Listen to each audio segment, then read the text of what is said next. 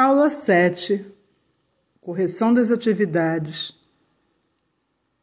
Texto Identidade Indígena. No dia 19, o Brasil comemora o Dia do Índio. Este título e esta data não são aceitos pelos povos indígenas. Nesta aula você irá rever o autor Daniel Munduruku, que foi homenageado do ano passado pelo município de Itaboraí, e a relação entre indígena e o mundo de hoje trechos com as respostas do texto Identidades Indígenas na escrita de Daniel Munduruku. No texto sobre as identidades indígenas, Daniel fala sobre a origem remota dos povos indígenas, que é muito anterior à chegada dos portugueses e da importância desses povos para a preservação da natureza, das várias etnias dos povos indígenas que vivem no Brasil. Que cada uma tem uma história, cultura, comportamentos diferentes. Retiramos alguma dessas falas que consideramos importantes para a construção da identidade indígena hoje ou seja, para que você entenda melhor quem é o indígena atual. Sobre o quanto a transmissão oral, ou seja, a conversa, é fundamental na sua cultura? Pergunta para Daniel.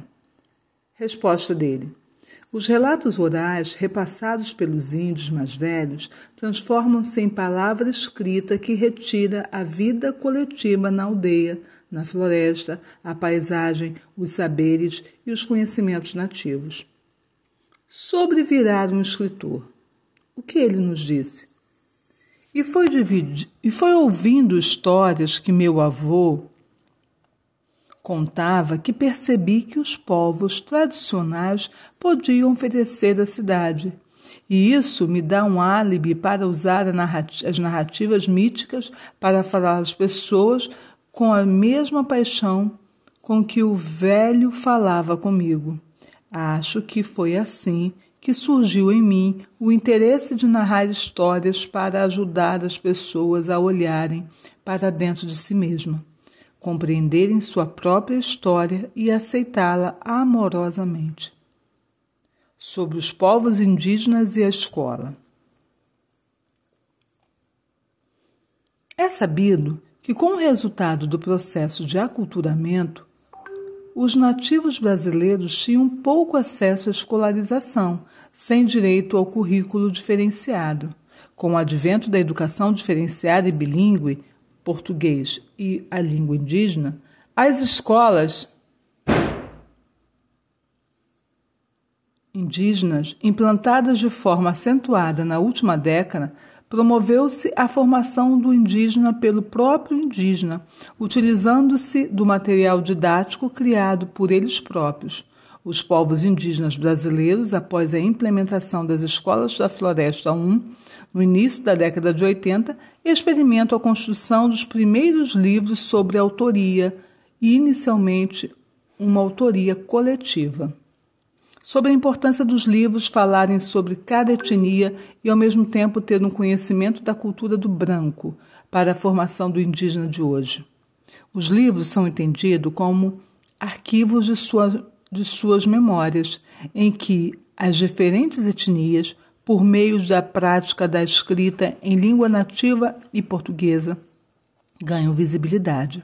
A literatura indígena busca coletar, traduzir e publicar a memória ancestral, cultural e individual, mostrando os povos nativos à sociedade não indígena num processo de respeito às diferenças, a sabedoria e os conhecimentos ancestrais arquivados promovem a construção da identidade indígena contemporânea e a desconstrução do estigma e dos preconceitos que vigoram em torno da figura do índio brasileiro. Sobre como a literatura contribui para o indígena ter o conhecimento do homem branco, morar nas cidades e continuar indígena e, ao mesmo tempo, promover os saberes sobre estes povos, dando-lhes visibilidade. Desse modo, continua Daniel, a sociedade brasileira convive com a presença de escritores nativos que experimentam a escrita de uma literatura fundada na memória, de suas experiências individuais e coletivas nas tradições ancestrais de suas etnias, silenciados por 500 anos de dominação cultural, política, religiosa e econômica. Esse grupo de escritores indígenas busca uma forma de dar visibilidade às suas experiências e às suas existências. Com Daniel Munduruku, podemos aprender que não devemos usar a palavra índio, pois este nome carrega tanto preconceito que devemos usar a palavra indígena e que há várias nações com hábitos, histórias e culturas diferentes, ou seja, não são todos grupos nativos que são iguais. Cada nação indígena carrega a sua história, carrega as suas memórias, tem comportamentos completamente diferentes. Daniel Munduruku, por exemplo, é da nação Munduruku. E é assim que geralmente acontece. O brasileiro nativo ou indígena, ele carrega o nome da sua nação como sobrenome. Aprendemos que o fato do indígena morar na cidade não retira dele sua origem e cultura, ao mesmo tempo que o indígena também, que mora nas aldeias, nas florestas, escolheu um outro modo de vida, ou seja, frequentando sua escola, ou do branco, como eles chamam, ou não, morando na, na floresta ou morando nas cidades, cada indígena carrega a sua história, a memória coletiva do seu povo, da nação onde veio. Então, o fato de ser um morador de cidade não tira a sua origem. O fato de usar tecnologia não tira sua origem, porque a sua origem está na transmissão cultural, na transmissão é, oral, as suas memórias, nas suas origens e ancestralidade de indígena.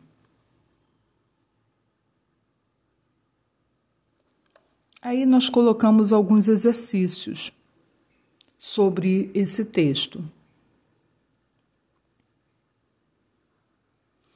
E o primeiro exercício nós temos assim: a primeira questão seria essa. Como Daniel Munduruku começou a se interessar a escrever histórias? Ouvindo as histórias do que o avô contava. Letra A. De acordo com o texto, uma pessoa deixa de ser indígena por frequentar uma escola? Não. Ninguém deixa de ser indígena por não morar numa, numa aldeia. Morando numa aldeia ou morando na cidade, a pessoa continua indígena. Ela tem a sua ancestralidade preservada. Depois de ler esse texto, você acha que se deve comemorar o Dia do Índio? Explique sua resposta. No começo do texto já diz que não, que muitas nações indígenas não gostam desse dia porque muitas vezes o índio é visto como ser exótico, não um ser humano normal. Quando se pensa na, na, naquela pessoa, no nome índio, né, a gente pode lembrar da história desse, desse, desse indígena, e daí da história antiga, né, do passado, e aí a gente tem uma ideia cristalizada de que o índio mora na, na, na aldeia, caça, pesca, e o mundo mudou, as tecnologias mudaram, o mundo avançou. E por acompanhar esse movimento do mundo, não significa que ele deixou de ser indígena.